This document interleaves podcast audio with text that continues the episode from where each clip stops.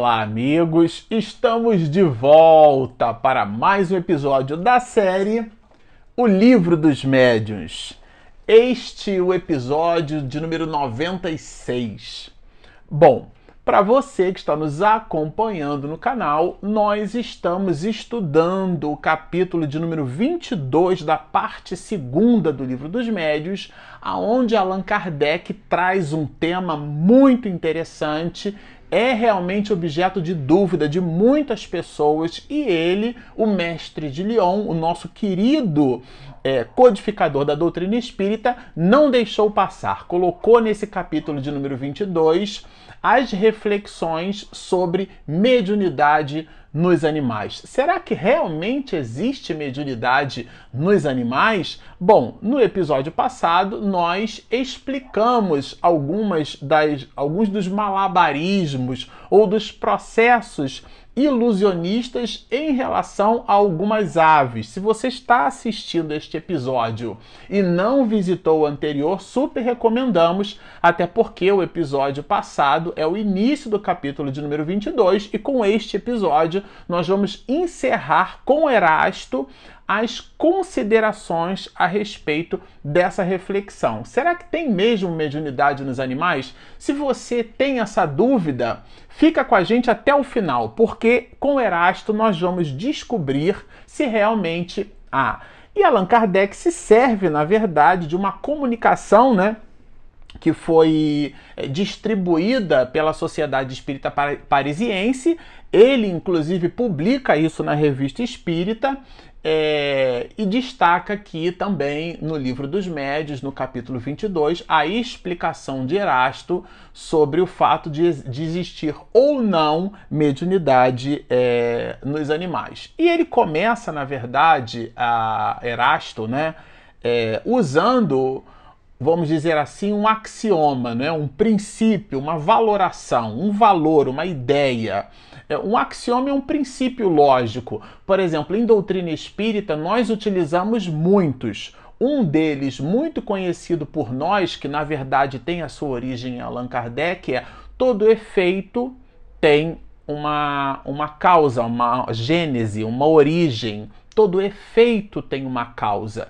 Aí Allan Kardec vai sofisticar ainda mais esse axioma. Ele vai nos dizer todo efeito inteligente há de ter uma causa igualmente inteligente. Foi por isso, inclusive, foi baseado nesse axioma que quando Allan Kardec observou pela primeira vez um fenômeno físico, um fenômeno mediúnico físico, né? isto é, as mesas se movimentando, batendo e dando respostas, e nós estudamos largamente isso aqui nos processos de tipologia e tiptografia, ele, Allan Kardec, concluiu como um cientista de sua época: isso não pode vir da mesa, porque o efeito era material, era um efeito físico, mas a mensagem tinha um halo de inteligência.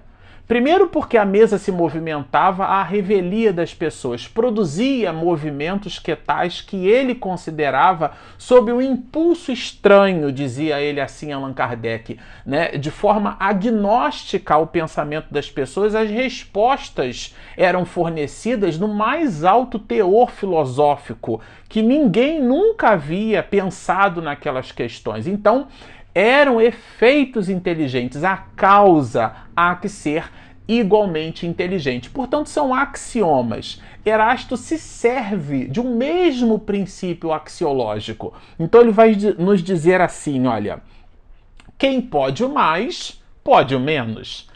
E, e esse axioma isso é bem interessante, viu, gente? É, é, eu, particularmente, eu fiquei bem fascinado, né? É um capítulo curto, é, mas traz informações bem interessantes.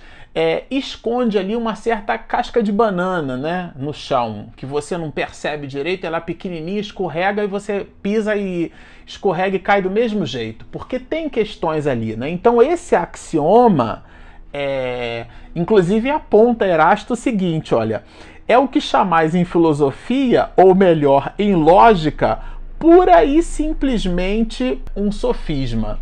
Sofisma em filosofia, aliás, muitos filósofos eram chamados de sofistas, né? Porque eles apresentam proposições que, do ponto de vista da lógica, parecem bem consistentes, né? Por exemplo, é, em Romanos é, existe uma, uma, uma, clássica epístola de Paulo à comunidade Romanos, mais especificamente no seu capítulo de número 3, dos versículos 3 e 4, onde ele vai, por exemplo, é, falar sobre a fidelidade de alguns judeus e vai dizer que Deus é constante e absolutamente fiel, mas que nós, os homens, né, categorizados ali nos judeus, o homem é mentiroso. Então, é, a gente inclusive é, percebe naquelas, naqueles para-choques de caminhão, né, Deus é fiel, tem um pouco da sua origem ali, nessa observação de Paulo aos Romanos. E ele vai afirmar que todo homem é mentiroso, fazendo um contraponto de que, na verdade, a, a, a, verdade só vem absolutamente de Deus. Do ser humano, a gente deve produzir questionamentos. João vai dizer, né? É necessário saber se o Espírito vem de Deus, né? Portanto, é, o, o, a verdade absoluta, ela, ela verte da divindade não das realizações humanas. E nessa perspectiva, Paulo vai afirmar que todo homem é mentiroso. Parece algo interessante de se analisar, mas vejamos. Se Jesus Cristo foi o homem e todo homem é mentiroso, então, por analogia, Jesus Cristo também foi mentiroso. Quer dizer, isso é um sofisma em filosofia. É um conjunto de argumentações que a retórica, inclusive, se utiliza, né, que é uma técnica dialética para iludir as pessoas. Eu me lembro, numa das conferências do nosso querido Haroldo Dutra Dias, ele comentava nessa direção, diz assim: tenho muito medo das pessoas que são capazes de nos dizer coisas, nos incitando a acreditarmos em algo que genuinamente sabemos não existir, porque são aquelas capazes de persuadir, é a técnica da persuasão. E os sofismas visitam essas características, e aqui Erasto está nos dizendo que o axioma quem pode mais, pode ou menos, é um sofisma, porque isso não é na integralidade assim. Bom, Aqui nós separamos algumas partes. O trecho é realmente cercado, recheado de enunciados interessantes. O que é um médium? Vai dizer, vai perguntar Erasto. Então ele vai no conceito das questões, né? Ele começa explicando, mas revendo conceitos. Isso é bem interessante. O que é um médium?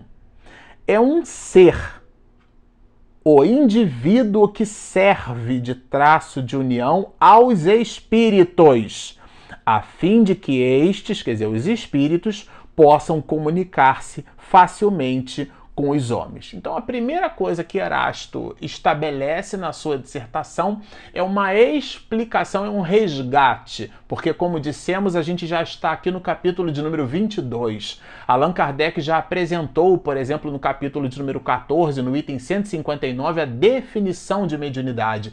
Todo aquele que sente num grau qualquer a influência dos espíritos é por esse fato médium, né? Vai nos dizer que a, humanidade, que a mediunidade é inerente à criatura humana e que não constitui, portanto, na tradução que a gente está estudando aqui, né, um privilégio exclusivo. Não é uma algo que em possuindo devamos eh, assim nos vangloriar. É comum a criatura humana trabalha a conceituação é, lato senso, né, a definição mais abrangente, depois a definição específica que a gente vai chamar aqui de estrito senso, aquela definição aonde os efeitos patentes e de certa intensidade se mostram, se traduzem e se revelam em algumas pessoas. Então, para essas, nós habitualmente chamaremos de médiuns. Ele fez essa conceituação, nós estudamos isso aqui largamente, mas é curioso porque Erasto resgata o conceito de mediunidade para explicar se há ou não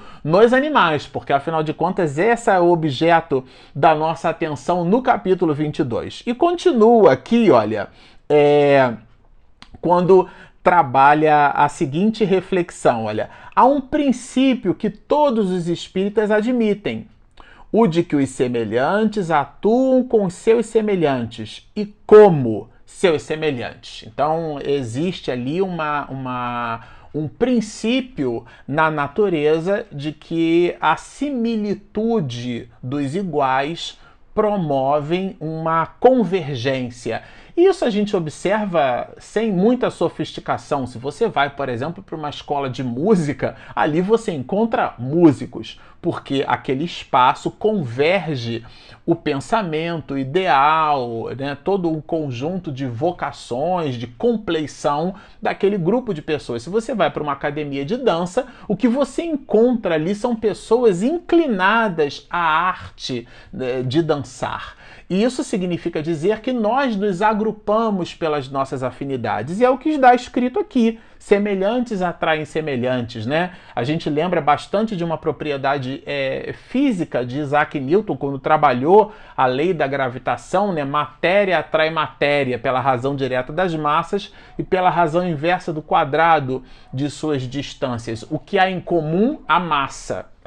Então, a massa seria então o, o pivô de semelhança nessa abordagem analítica, né?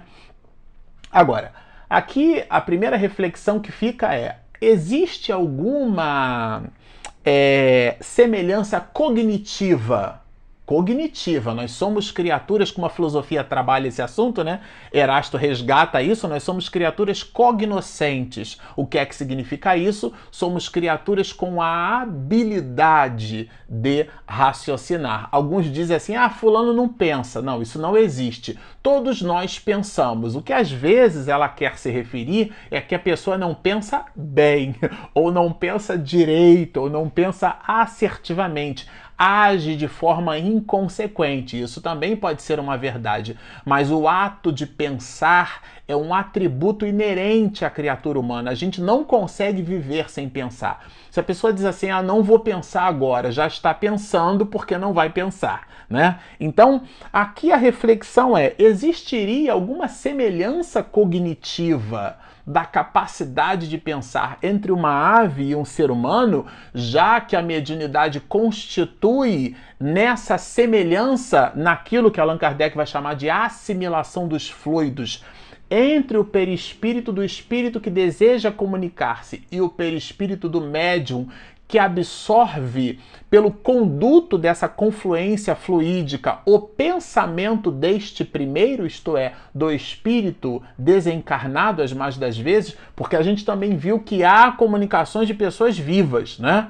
Numa reunião mediúnica, não necessariamente o espírito que se comunica é alguém desencarnado. Isso a gente viu lá nos inícios da, da, da segunda parte, né? Isso aqui, como a gente costuma dizer no pré-vestibular, é matéria paga entre nós. O ponto aqui a analisar, a explicação conceitual é a seguinte: o vosso perispírito e o nosso procedem do mesmo meio são de natureza idêntica, são semelhantes em suma. Possuem uma propriedade de assimilação mais ou menos desenvolvida, de magnetização mais ou menos vigorosa. Ou seja, ele está nos incitando a perceber que nós não encontraríamos estas propriedades nas aves, nos animais, de um modo geral. Já começa pela, pelo estabelecimento do resgate das relações conceituais. Erasto já começa a nos fornecer elementos pela assimilação dos fluidos do perispírito do médium com o perispírito do espírito que essa similitude, é, essa semelhança, essa, aquilo que ele vai chamar, né, aqui, que é peculiar, né, do vosso perispírito, né, são de natureza idêntica. E ele vai dizer mais, olha, o que é peculiar aos médios, o que é da própria essência da individualidade deles, é uma afinidade especial. Então, os médios aqueles, no estrito senso, né?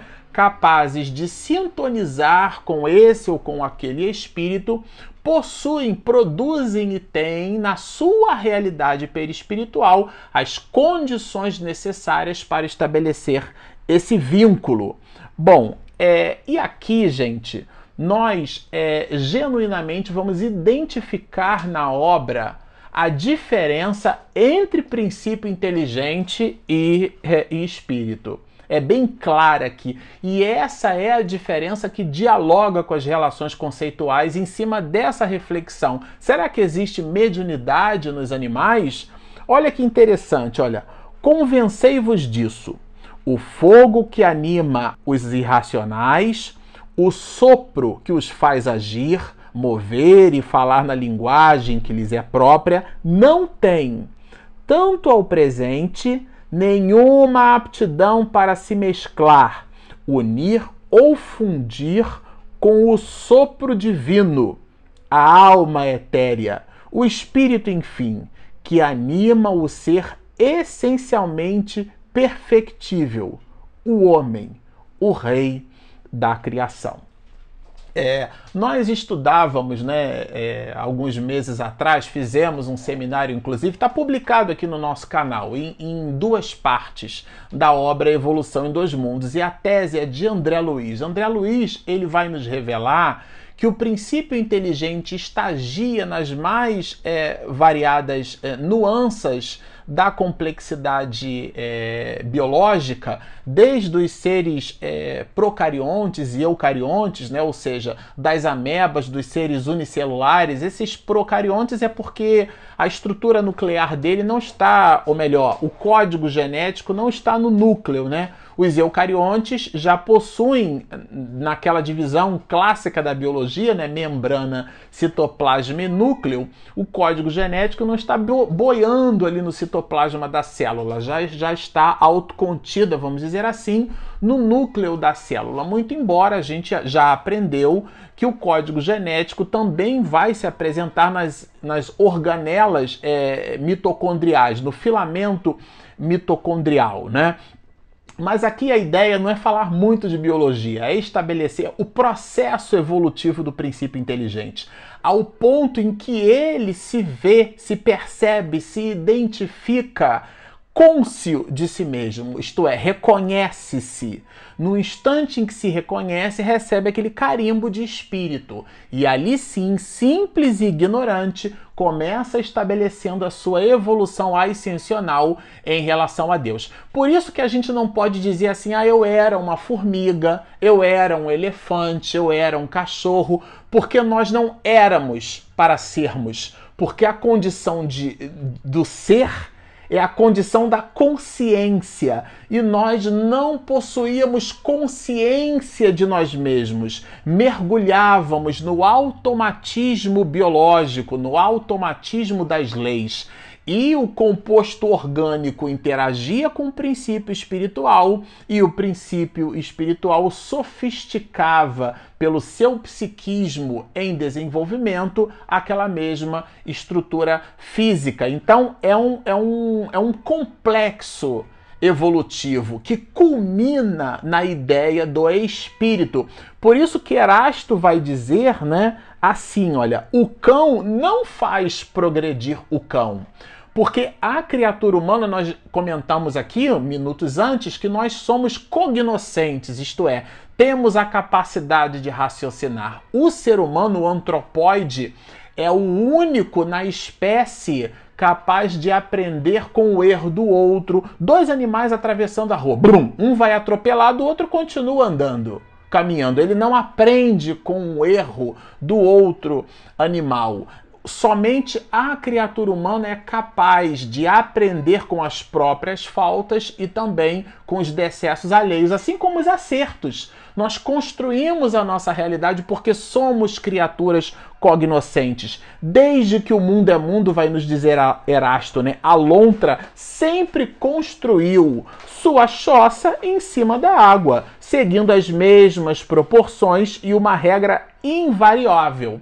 Fala aqui ele dos rouxinóis, fala aqui, por exemplo, olha, um ninho de pardais de antes do dilúvio, como um ninho de pardais dos tempos modernos, é sempre um ninho de pardais. Ou seja, os animais possuem características específicas. As abelhas e as formigas, em suas pequenas repúblicas bem administradas, jamais mudaram seus hábitos de estabelecimento, a sua maneira de proceder, os seus costumes, as suas produções. Então, a aranha vai nos dizer Erasto aqui, né, finalmente, tece a sua teia sempre do mesmo modo. Portanto, há nos animais aquilo que, que Erasto resgata aqui para nossa reflexão, o automatismo biológico. Às vezes a gente observa né, um gato, uma gata lambendo a cria e a gente coloca ali um sentimento que não necessariamente é o sentimento próprio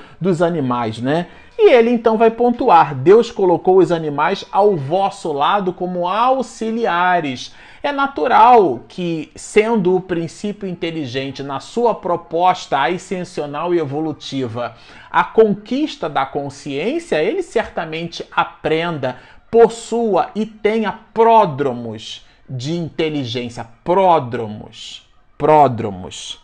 Aí ele vai nos dizer assim: olha, tais como foram criados, se conservaram e se conservarão até a extinção das raças. Ou seja, está falando, está reforçando a ideia do automatismo biológico. Dizem que os espíritos mediunizam a matéria inerte. Isso aqui eu achei fantástico, gente. Dizem que os espíritos mediunizam a matéria inerte, fazem que se movam cadeiras, mesas, pianos. Olha que interessante. Façam que se movam sim, mediunizam não. Porque a palavra mediunizar é justamente essa confluência vibratória perispírito a perispírito. E mesa não tem perispírito. É um objeto inanimado. A palavra ânima vem de alma. Inanimado porque não tem a ânima, não tem a alma. E aqui ele vai nos dizer, olha, que é sensacional, né? aonde ele resgata a ideia de que o fenômeno físico só pode existir com a presença do médium. Precisamos de médiums, é claro, embora não seja necessário que o médium esteja presente ou tenha consciência do fato, pois podemos atuar com os elementos que ele nos fornece, mesmo a sua revelia e estando ausente. Isso aqui a gente já estudou muito fortemente, né, entre nós, né? Os espíritos podem tornar-se visíveis e tangíveis aos animais, porque os animais, eles percebem faixas de frequência diferenciada, faixas, laivos, mas então um determinado espírito pode se fazer presente para um animal que tem uma acuidade visual diferenciada, mas daí considerar isso mediunidade é outra coisa. E ele resgata aqui a mula de Balaão, né? Que na verdade a mula de Balaão emperrou ali, né, aquela, a, toda aquela construção é, é, em números, né, que a gente vai perceber no Velho Testamento, que super recomendamos a, a revisita da leitura. Necessitamos sempre do concurso consciente ou inconsciente de um médium humano.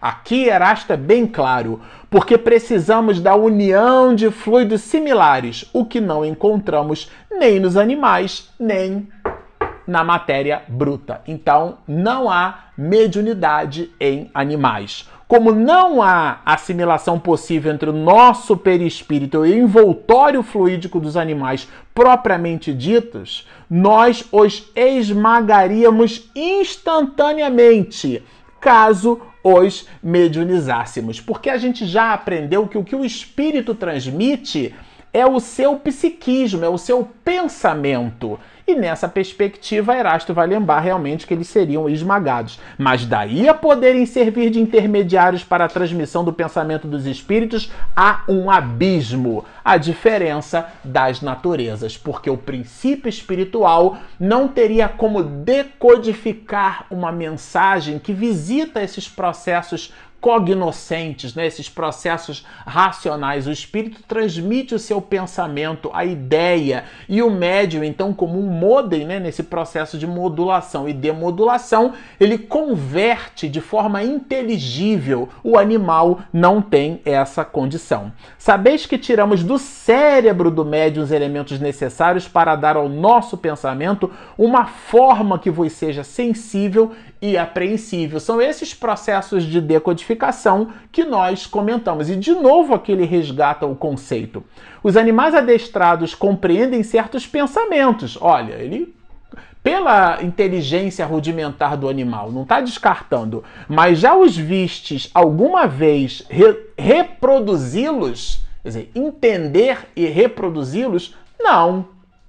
Os fatos mediúnicos não podem manifestar-se sem o concurso consciente ou inconsciente dos médios, e os animais não possuem essa realidade consciente para transmitir informações inteligentes. Aí agora, ao final, ele vai dizer: quanto a adestrar cães, pássaros ou outros animais para que façam tais ou tais exercícios é problema vosso e não nosso. Ou seja, não coloca esses fenômenos na ordem da mediunidade nos animais. Bom, vocês viram que é um capítulo sensacional. Sempre ao final nós perguntamos. Se você nos assistiu até aqui, gostou do que ouviu, mas ainda não se inscreveu, por favor, lá embaixo clique em inscreva-se, tem um sininho para receber as notificações. Cliquem também no gostei porque ajuda ali o motor do YouTube a nos encontrar. Nós temos também o nosso aplicativo, é gratuito, disponível na Play Store e na Apple Store. Bom, estão feitos os convites. Baixem o nosso app, inscrevam-se no nosso canal, sigam-nos e muita paz!